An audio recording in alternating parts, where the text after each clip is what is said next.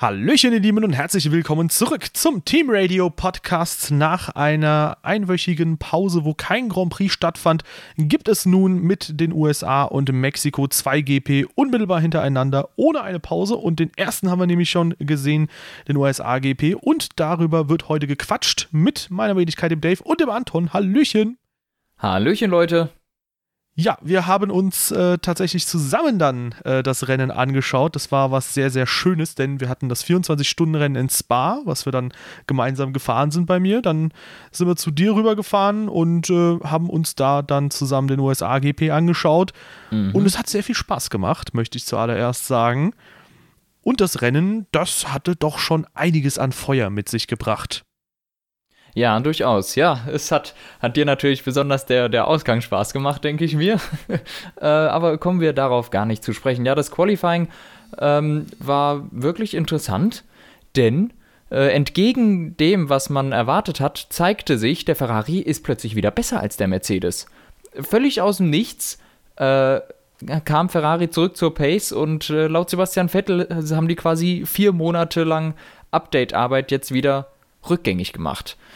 Ähm, Im Grunde sind sie jetzt wieder auf dem Stand von vor wenigen Monaten, glaube ich. Ähm, oder zwei Monaten. Aber das Auto ist einfach wieder viel schneller geworden und war prompt schneller als der Mercedes. Und zwar nicht nur im Qualifying, sondern auch im Rennen. Ja, im Qualifying dann drei Fahrer innerhalb von 700 Sekunden. Sebastian Vettel 61.000 Rückstand zu Lewis und äh, Raikönnen 700 genau. Und ähm, ja, Sebastian Vettel konnte trotzdem nicht von P2 starten, denn in einem Freitagstraining ist er unter Ach, Rot zu schnell gewesen. Und das ist mal wieder so ein kleiner Schnitzer, wo man sagen muss, das reiht sich in die zahlreichen äh, ja, Fehler und riskanten Aktionen und Risiken von Sebastian Vettel in dieser Saison ein und hat ihm letztlich dann die Chance gekostet, die um aufs Rennen auch schon überleiten zu können, weil ich glaube, viel muss man zu dem roten Flaggen, äh, zu der roten Flagge nicht, äh, Strafe nicht sagen. Das ist halt die gängige Strafe dafür, dass man die rote Flagge ignoriert. Ähm, ja. Ja, und ähm, der hat die Chance vertan, die Raikönnen genutzt hat, beim Rennstart an Lewis Hamilton vorbeizugehen. Und Raikönnen auf Ultrasoft hat das dementsprechend getan. Ja, ja, das stimmt. Ähm, ja, in der Tat, das, das im Freitagstraining war einfach unnötig. Ich meine, Sebastian Vettel hat erstmal verlangsamt, aber nicht genug. Und vor allem hat er verlangsamt für die S's und ist dann auf dem Weg runter zur Haarnadel. Plötzlich hat er wieder gestempelt ohne Ende und ist richtig, richtig schnell geworden, nur um dann mitten auf der Geraden eine Vollbremsung hinzulegen, weil er gemerkt hat, dass er viel zu schnell gefahren ist. Ähm, also das hätte man sich eigentlich sparen können. Reiht sich so ein bisschen in den Rest der Saison ein. Ja, und ähm, wenn wir jetzt aufs Rennen zu sprechen kommen, Raikönnen bricht die Serie, die er seit Abu Dhabi 2016 gehalten hatte, nämlich in Runde 1 keine Position gut zu machen. Lewis Hamilton, der hat sich da doch schon recht gewehrt ähm, zur ersten Kurve hin, natürlich, aber ist auch da kein zu großes Risiko eingegangen. Eine Kollision hat, äh, stand in, zu keinem Zeitpunkt da im Raum und äh, Raikönnen ja. hat es gut gemacht und äh, war dann erstmal vorne und konnte tatsächlich die Ultrasoft-Reifen auch dementsprechend ausnutzen. Und jemand anderes, der in, Runden, äh, in den ersten Runden schon sehr, sehr, oder ein ganzes Team eigentlich, ähm, was sehr gut unterwegs war, waren die beiden Renault. Die sind nämlich in Runde 1 sehr stark nach vorne gekommen. Ja, Weiter hinten gab es jedoch Probleme. Zum einen bei Fernando Alonso, denn dem ist dann Stroll reingerauscht in den S's wo man auch sagen muss, es war Banane. Alonso hat sehr scharfe Kritik geäußert, hat die, glaube ich, ein bisschen wieder relativiert, aber ja, reiht sich auch da in Alonsos Saison, glaube ich, ganz ja, gut ein. Wir, wir kennen ja Alonsos Kommentare, dass er die oft etwas überspitzt, glaube ich, ablässt. Äh, auch nach einer Abkühlungsphase. Äh, man hat so das Gefühl, es macht ihm Spaß, solche, so, solche gemeinen Sachen zu sagen. Äh, aber in der Tat, der Unfall war ja wohl völlig unnötig. Äh, ich weiß nicht, wo Stroll da hin wollte. Da, ich meine, da waren viele Autos und Stroll fährt mehr oder weniger geradeaus in Alonsos Kiste. Konnte gar nicht klappen, aber ja, reiht sich auch ein in die McLaren-Saison zum Vergessen. Auch wenn der McLaren jetzt ein Ticken weniger hässlich ist als davor, aber trotzdem langsam. Ja, und da gab es noch weitere Kollisionen. Ich glaube, da sind Ocon. Leclerc und Perez oder so? Leclerc und Perez kann sein oder Ocon und Perez. Auf jeden Fall ein Force India und ich, ich glaube, da ist auch Romain Grosjean mit denen kurz aneinander geraten in den S's schon. Also das ist, ja nee, das war ein, äh, es war ein Sauber und der Force India, der zu dem Zeitpunkt weiter vorne lag. Dann müsste ja. das Ocon gewesen sein. Jawohl, war Ocon. Ähm, und auf der langen Geraden, da gab es dann schon die nächste heikle Situation. Ähm, wieder mit Leclerc, dann auch Romain Grosjean und mit ähm, Esteban Ocon, wo dann Grosjean, das hat man leider in den TV-Bildern erst nicht sehen können, weil ich glaube, Grosjean dann äh, Leclerc gedreht hat und ihm den Frontflügel mhm. auch kaputt gefahren ist und das Auto ziemlich lediert hat. Ja, da hat Grosjean jetzt weitere Strafpunkte bekommen und damit kommt er langsam in die Nähe einer Rennsperre. Ich glaube, da fehlen noch zwei Strafpunkte. Ja, er muss sich jetzt mal langsam in Acht geben. Ähm, aber ja, die erste Runde hatte viel zu bieten. Äh, außerdem ist Sebastian Vettel an Ricardo vorbeigezogen, jedenfalls für eine ganz kurze Zeit. Und äh, hat dann ein bisschen zu spät gebremst. Dann haben die Hinterreifen blockiert, weil er versucht hat, die Kurve noch zu bekommen, aber es ging nicht. Ricardo kann kontern, ähm, überholt Vettel wieder auf diesem kleinen Stück gerade und im nächsten, in der nächsten Kurve berühren sich die beiden. Und wie immer mit dem schlechteren Ende für Vettel, der ähm, nach Berührung mit Ricardo wieder mit, dem, mit der Nase falsch rum auf der Strecke steht.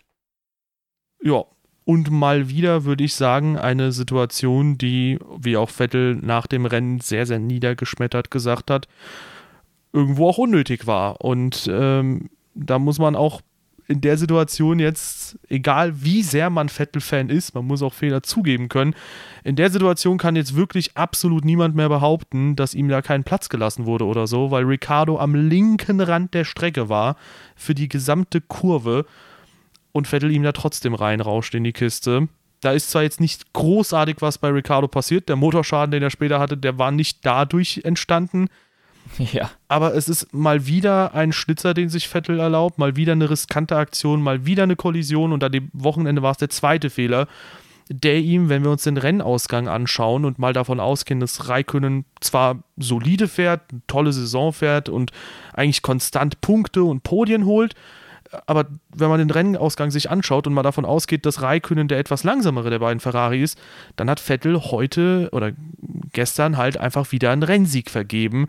Und mhm. das ist ähm, mal wieder fahrlässig und im Vorhinein wurde ja auch schon zum Beispiel bei Suzuka gesagt, ja, das war jetzt seine letzte Chance oder so.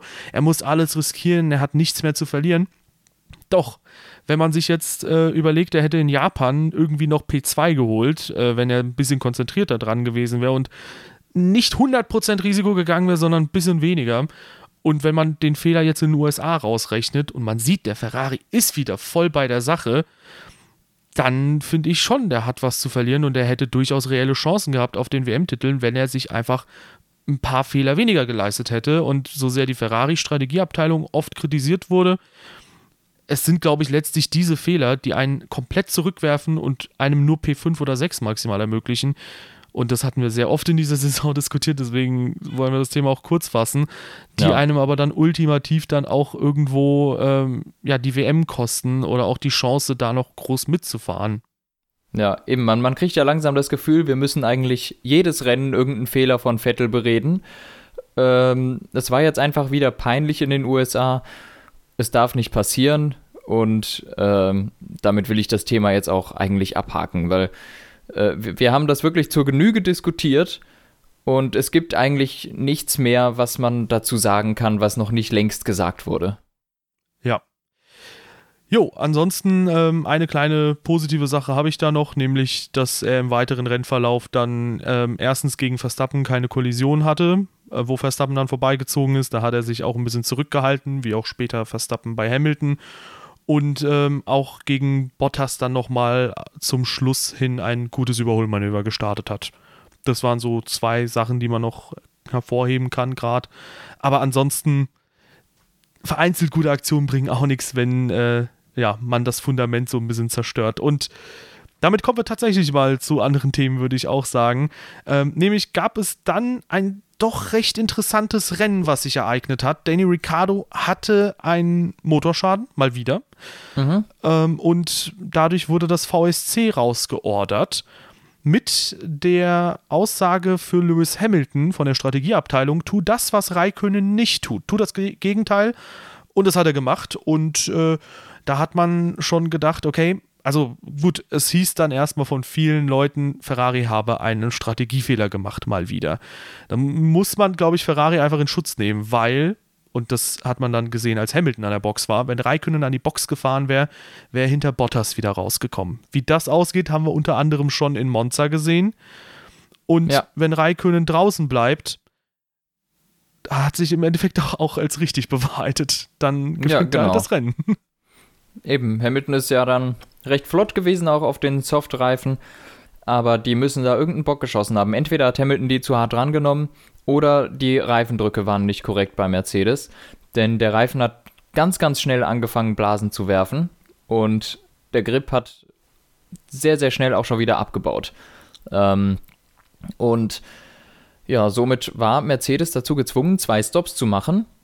Im zweiten Stint hatte Hamilton das Problem nicht mehr. Also entweder hat er dann seine Reifen nicht überhitzen lassen oder eben Mercedes hat andere Reifendrücke gewählt, sodass dieses Problem nicht vorkommt, weil sie natürlich in den Daten sehen, was das Problem ist. Und ähm, ja, somit war dann aber die Situation, dass äh, Raikönnen vor Verstappen und Hamilton war. Verstappen übrigens früh gewechselt schon auf die Supersoft-Reifen. Ja, lass uns aber mal ganz kurz darauf eingehen, weil ich ja. finde, das ist auch sehr, sehr stark, was Raikkonen da gemacht hat, noch ehe der den Boxstop gemacht hat, dass Hamilton auf Softreifen an Raikkonen auf Ultrasoft erstmal richtig schnell rankam und ähm, direkt eigentlich den, die Lücke geschlossen hatte.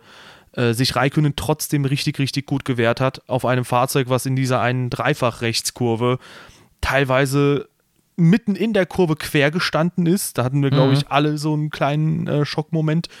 Ähm, das war richtig stark gemacht, mal wieder von Raikönnen. Also der hat sich in diesem Rennen sehr, sehr gut präsentiert und ähm, ja, ist dann auch bis Runde 21 auf den Ultrasoft gefahren. Und man hat gesehen bei Hamilton, die Super so äh, die Softreifen, die haben nicht so super viel länger gehalten bei ihm. Ähm, also auf jeden Fall war das eine starke Sache, weil so gesehen hätte Hamilton auch stoppen können, als Raikkonen gestoppt hat und wäre unmittelbar hinter Kimi gewesen. Insofern, das war auch keine Stra äh, falsche Strategieentscheidung bei Mercedes.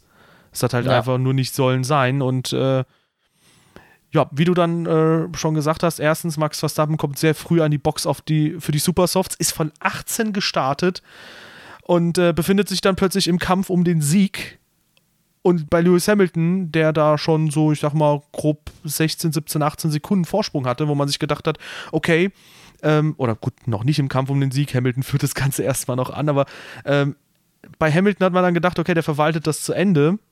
Hat er dann doch nicht äh, schaffen können, musste nochmal an die Box. Und dann waren die drei, und da kommen wir dahin, wo du es jetzt sagst, äh, wollten sie mal ganz kurz ein bisschen nacherzählt haben, dass man sich das auch genauer dann äh, vor Augen führen kann da waren die drei im Kampf um den Sieg und Verstappen mit einem wahnsinnig frühen Wechsel von Soft auf Super Soft und der hat die Reifen bis zum Schluss zum Arbeiten gebracht. Ja, ja, der hat ja schon in, schon in früheren Rennen gezeigt, dass er wirklich sehr, sehr gut mit weichen Reifen umgehen kann, dass die ewig lang halten. Äh, wie der das macht, weiß ich nicht, wie der es hinkriegt, dass der weichere Reifen deutlich länger hält als der härtere bei Mercedes bzw. bei Hamilton. Obwohl auch bei Bottas die Reifen ja vollkommen in die Knie gegangen sind gegen Ende. Ähm, ich weiß gar nicht, wann der an der Box war, aber der hat dann ja auch Sekunden pro Runde verloren. Also irgendwie hat der Softreifen bei Mercedes dieses Wochenende anscheinend nicht so gut funktioniert. Jedenfalls nicht beim ersten Versuch. Und ja, Verstappen, dass der das dass der die Reifen durchgekriegt hat und überhaupt da, da vorne mit dabei ist, weil äh, seien wir ehrlich, der Red Bull gehört einfach nicht auf, aufs Podium im Moment. Der Red Bull gehört auf Platz 5 und 6. Ja, wenn man das mit den Reifen hinzunimmt, weiß ich nicht so recht. Ähm, ja, dann musst Mercedes du die trotzdem erstmal schon. Kein anderer Fahrer hätte das gekonnt. Ja, es ist die Frage, ob der Mercedes allgemein dazu fähig ist oder ob der ja, Red Bull da einen nicht. Vorteil hat. ja, das ist ja das Ding. Vielleicht man weiß es ja nie. Vielleicht hätte Hamilton das auch im, äh, im Red Bull so schonen können. Ricardo konnte es auf jeden Fall in Österreich zumindest nicht. Deswegen ist Verstappen Stimmt. diese Leistung sehr hoch anzurechnen. Verstappen hat es da auch schon hinbekommen. Ja, und äh, Hamilton hat dann noch, also die drei sind rundenlang dann in Formation gefahren. Ähm, Verstappen hat nach und nach den Abstand zu Raikönnen geschlossen. Hamilton kam seinerseits näher ran an Verstappen auf frischen Softs und ähm, das war wirklich sehr, sehr intensiv, diese finale Phase. weil man sich auch so ein bisschen überlegt hat, okay, was macht Kimi jetzt? Hat der denn äh, noch das Potenzial, da vorne quasi das, äh, den Ton anzugeben? Und irgendwann sind auch so ein bisschen die Reifen, äh, die Supersoft-Reifen beim Red Bull äh, nach und nach tatsächlich in das Fenster gekommen, wo sie deutlich langsamer wurden, glaube ich, als die Reifen von Raikönnen. Und ähm, da musste Verstappen nicht mehr nach vorne schauen und gucken, wie er nach und nach am Ferrari dranbleibt, mhm. rankommt oder so, sondern sich gegen Hamilton verteidigen. Und da gab es unter anderem eine Situation, quasi den gesamten letzten Sektor durch, äh, wo Hamilton und Verstappen sehr schön gegeneinander gekämpft haben und Hamilton da so einen kleinen Schnitzer drin hatte. Wenn der da, glaube ich, nicht auf den Körb gekommen wäre, hätte er noch eine Chance gehabt, so ein bisschen wie Sainz im letzten Jahr äh, ein Überholmanöver zu starten und das auch durchzuziehen. Hätte er aber nicht gemacht. Vielleicht. Verstappen Gegen war Verstappen durchaus, zieht Herr Hamilton zurück. Der ist ja nicht bescheuert.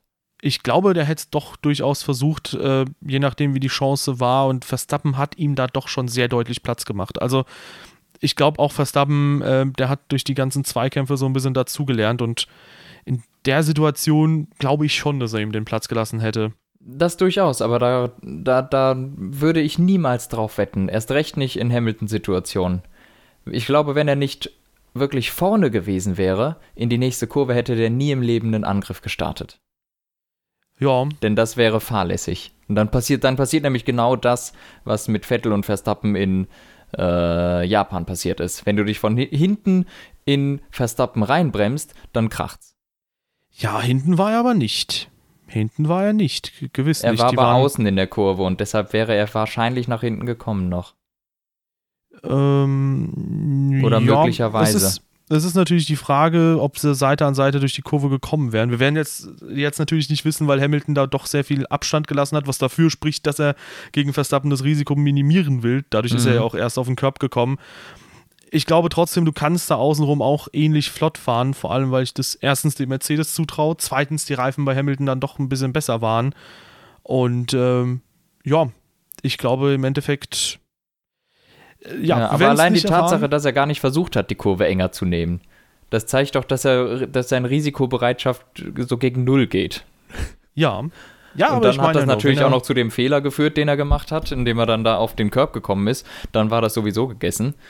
Ähm, aber im Grunde war das von Anfang an vom Layout her sehr schwierig, denn man konnte gut sehen, in den S's können die alle überhaupt nicht dem Vordermann folgen wenn dann so ein bisschen der Red Bull kam mal auf 0,9 Sekunden auf den Ferrari ran, kriegte dann DRS und dann sahen wir leider wirklich das, was bei Red Bull immer bemängelt wird. Selbst mit DRS schafft der Red Bull es nicht, eine Zehntel auf den Ferrari ohne DRS aufzuholen.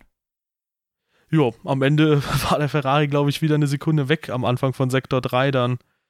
Genau, also es war wirklich der, der ging mit 0,9 Sekunden Abstand ging der Heckflügel auf, mit 0,9 Sekunden Abstand ging der Heckflügel wieder zu.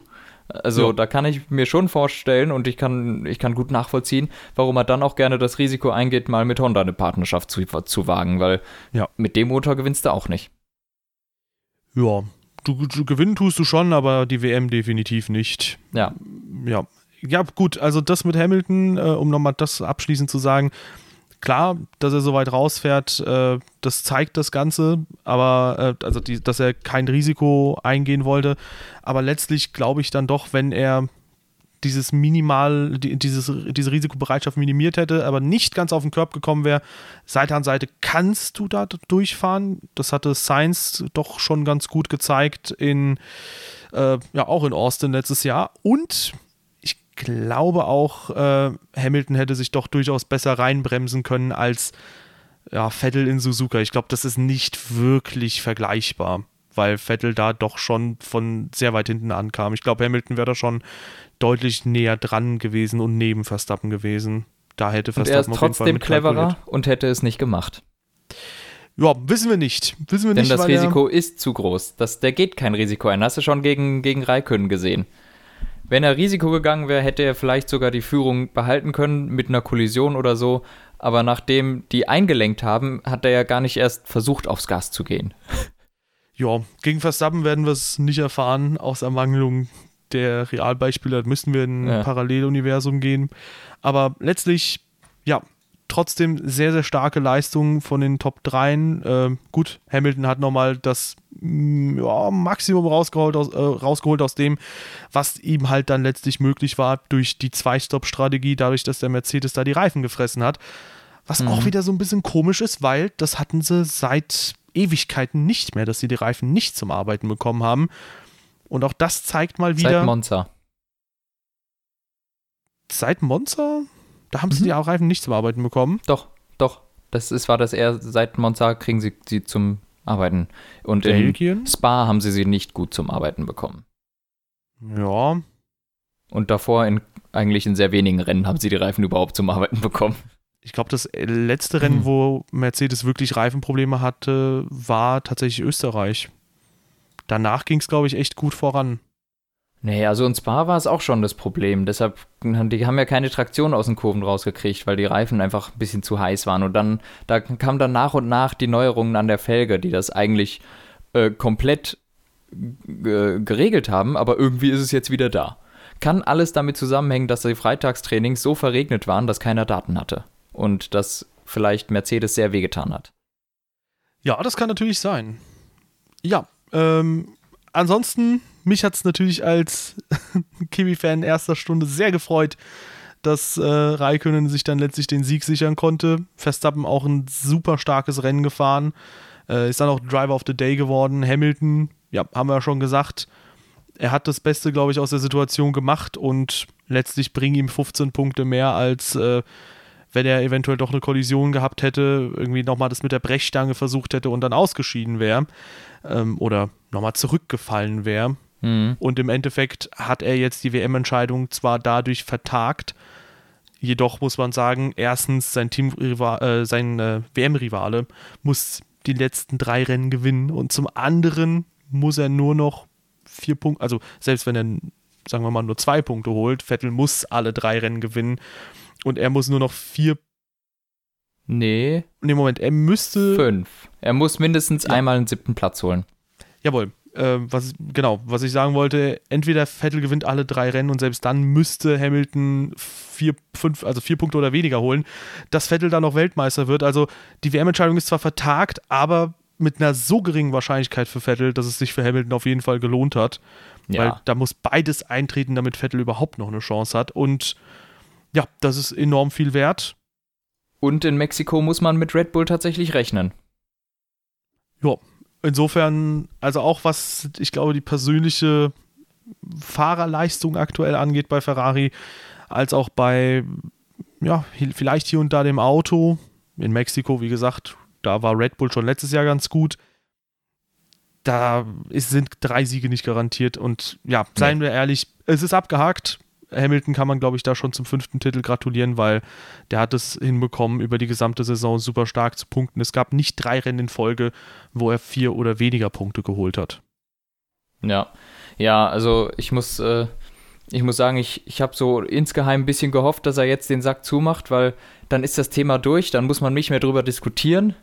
Und äh, dann gibt es auch keine Spielchen mehr seitens der Teams, dann gibt es bei keinem mehr Teamorder, dann ist alles frei. Somit äh, müssen wir leider noch ein Rennen warten. Und es wird sicherlich wieder Teamordern geben, falls, falls es nötig ist in der Situation. Naja. Deshalb hätte ich es mir eigentlich gewünscht. Wenn es bei Mercedes noch eine Teamorder gibt, dann müsste es um Platz 7 oder 8 gehen. oder schlechter. Das ist sehr wahrscheinlich. Ja, insofern glaube ich schon, dass wenn Bottas. Genauso wahrscheinlich, wie das Bottas vor Hamilton ist. Ja, wenn Bottas in Mexiko führt, da glaube ich nicht, dass da ein Funkspruch kommen wird, lass Hamilton ja, stimmt, für den WM-Titel. Ja, ja, genau. Dann können die auf Platz 1 und 2 ins Ziel kommen und gut ist. Äh, wenn Bottas deswegen, gewinnt, hat, hat Hamilton den Titel sowieso gewonnen.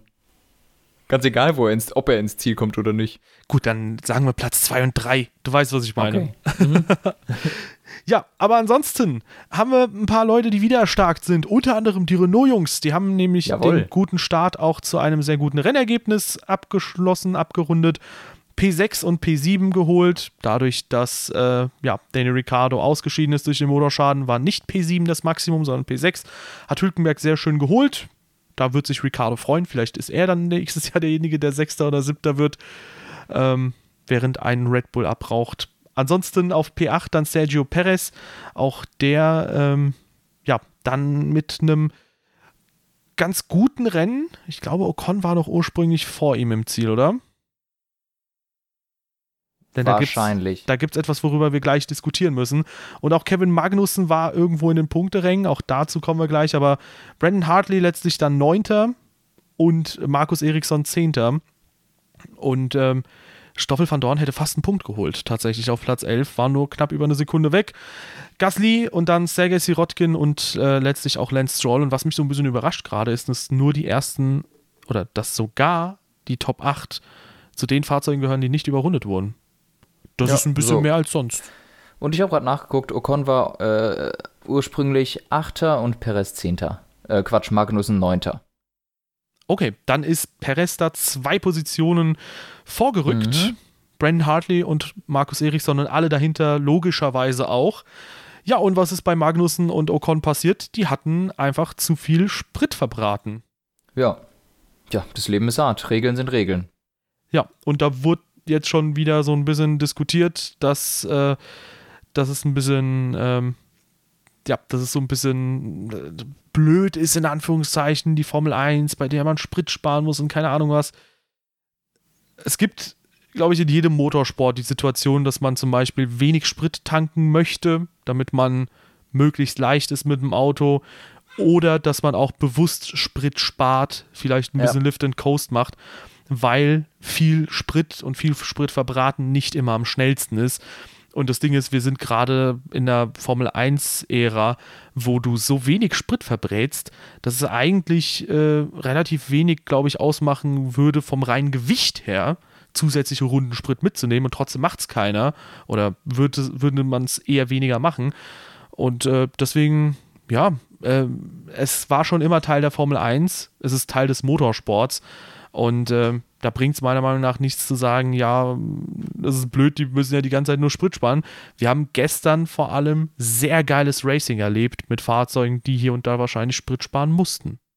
Ja, ja, also ähm, auch, ich, ich glaube, Kommentare von Magnussen und äh, Günther Steiner sind jetzt wieder äh, unterwegs. Das kann man sich eigentlich alles sparen. Äh, die Regeln sind klar und auch natürlich wirst du disqualifiziert, wenn du 0,1 Liter zu viel verbrauchst. Das ist eine, das ist eine Grenze, weil wenn, wenn das nicht bestraft wird oder wenn du da nicht disqualifiziert wirst, dann kommt ja jeder auf die Idee, dann kann ich aber auch 0,1 mehr verbrauchen. Das gibt mir ein bisschen Vorteil über das ganze Rennen. Und dann, wo ist denn dann da die Grenze? Ja, die Grenze ist klar gesetzt bei 105 Kilogramm und da waren sie halt drüber. Dann müssen sie damit auch leben. Und äh, ja, Günther Steiner sieht natürlich überhaupt nicht ein, dass es eine Strafe geben soll, aber ich finde, das ist absolut gerechtfertigt. Ja, ich fände es eigentlich ganz gut, wenn man bei sowas einen Toleranzbereich hat, der aber nicht öffentlich gemacht wird, damit die Teams auch nicht irgendwie am Rand dieses Toleranzbereichs arbeiten, sondern wirklich mit der festen Zahl arbeiten und der Toleranzbereich halt wirklich nur für Toleranzen da ist. Weil wenn du so einen Toleranzbereich bekannt machst und sagst, ja, ihr dürft auch zur Not 0,1 Liter mehr Sprit verbrauchen oder Kilo mehr Sprit verbrauchen, mhm dann arbeitet natürlich jeder auf die 105,1 Liter Sprit hin. Äh, ich glaube, bei Ocon war es sogar etwas, dass er in den ersten Runden eine zu hohe Benzindurchflussmenge hatte. Ja, auch da muss man halt sagen, Regeln sind Regeln, an die muss man sich halten. Gilt auch fürs 24-Stunden-Sparrennen, ähm, das wir hatten. Und ähm, ja, vielleicht kommen wir da dann nochmal, wenn die Fahrer-WM schon nicht so spannend ist, nochmal auf die KWM zu sprechen, denn da kann sich Renault jetzt entspannt absetzen von Haas und McLaren. Haas durch die Disqualifikation, die haben natürlich jetzt wieder ein bisschen weiteren Boden verloren, aber Force India kommt mit vier Punkten, die sie aus diesem Wochenende holen konnten. Mhm. Weniger als ohne Disqualifikation natürlich. Nochmal einen Ticken ran an McLaren und der Abstand beträgt jetzt drei Rennen vor Schluss nur noch elf Punkte. Dadurch könnte es nochmal spannender werden. Toro Rosso setzt sich immer einen Punkt von sauber ab. Auch da Mal schauen, wer sich den achten Platz holt. Auch das ist richtig, richtig interessant und ich glaube trotzdem, man kann zusammenfassend sagen, das Rennen gestern, obwohl es nicht mehr wirklich um die WM geht, war richtig spannend und die Rennaction war geil. Und ja, war ein gutes Rennen. Dass Raikönen mal wieder ein Rennen gewinnt, ich glaube, da beschwert sich niemand drüber. Nee, nee, ich kann es immer noch nicht glauben, dass das echt passiert ist. äh, aber ist lustig, ja, ist doch großartig. Ich habe es dir vorm Rennen gesagt. Ich habe gesagt, heute ist ein besonderer Tag. Wir gucken mal ein Rennen endlich zusammen. Und vor allem, äh, weil auch weitere Personen dabei waren, mit denen ich noch kein Rennen zuvor gesehen habe. Äh, und äh, dann dachte ich, ja, heute ist ein besonderer Tag. Eine von den Personen hat auch, äh, glaube ich, ziemlich große Sympathien für Kimi. Da wird's schon was. Ja, ja, für die Zuhörer, man muss sagen, Dave hat das Ganze als Witz gemeint, was er jetzt natürlich bestreiten wird. Für die ganzen Zuhörer, natürlich sagt Anton, dass es ein Witz ist. Ich habe das schon mehrfach gesagt, ne? Also ich gebe gerne zu, dass ich sehr, sehr oft daneben lag, damit das Raikkonen jetzt mal ein Rennen gewinnen wird. Aber dieses eine Mal hatte ich recht. Ja, ja, irgendwann hat man halt auch mal recht. Ja, das ist halt äh, die Empirie, die da einem irgendwann zustimmt. Irgendwann muss okay. er halt richtig damit liegen. Ich habe es auch schon in also, Monza Also, Mexiko gesagt. gewinnt Alonso. Ich habe schon. also wirklich ein Alonso-Sieg und die per Saison wäre wirklich perfekt. Trotz dessen, dass kein WM-Kampf zusammengekommen ist, letztlich. Ja, wird nicht passieren, tut mir leid. Ja, ja, gut. Ähm, aber Raikönnen-Sieg ist passiert und Alonso-Sieg wird vielleicht auch passieren. Wer weiß. Ey, in Ungarn hat er 2014 mit einem bananigen Ferrari einen äh, zweiten Platz geholt und hat um Sieg mitgekämpft. Ich bitte dich. Da kann man das in einem 2018er McLaren natürlich nicht. So, ja. Leute, wir weichen ein wenig vom Thema ab. Äh, wir hoffen, ihr hattet ein sehr, sehr schönes Rennen, sehr schönes Wochenende. Vielleicht könnt ihr ja nachträglich nochmal ins 24-Stunden-Spa-Rennen reinschauen, wenn ihr Anton und mich in Action sehen wollt auf der Strecke, aber auch neben der Strecke in unserem Studio. Da hatten wir sehr, sehr viel miteinander gequatscht. Wir hatten mega viel Zeit miteinander zu quatschen. Und äh, ja, ansonsten bedanken wir uns viel, vielmals. Es sei denn, du hast noch einen Punkt? Nö, ich habe keinen Punkt mehr. Okay, sehr schön, genau wie Williams. Äh, wir bedanken uns, dass ihr am Start wart. Wir hoffen, es hat euch gut gefallen. Wenn euch dieser Podcast gut gefallen hat und ihr ihn unterstützen mögt, dann lasst gerne eine positive Bewertung da auf der Plattform eurer Wahl. Ansonsten könnt ihr uns auch gerne auschecken auf Twitter oder auf Instagram und gerne natürlich auch unseren Community Discord. Das ist alles in der Beschreibung verlinkt. Genauso wie unser F1-Tippspiel und im Community Discord, da kann man immer sehr, sehr schön mit uns äh, mhm. quatschen, sich mit uns äh, aussprechen, diskutieren, auch mit anderen Usern, die da sehr aktiv sind und Motorsport begeistert sind. Und damit bedanken wir uns vielmals und äh, wir sehen uns dann nächste Woche. Haut rein. Tschüss.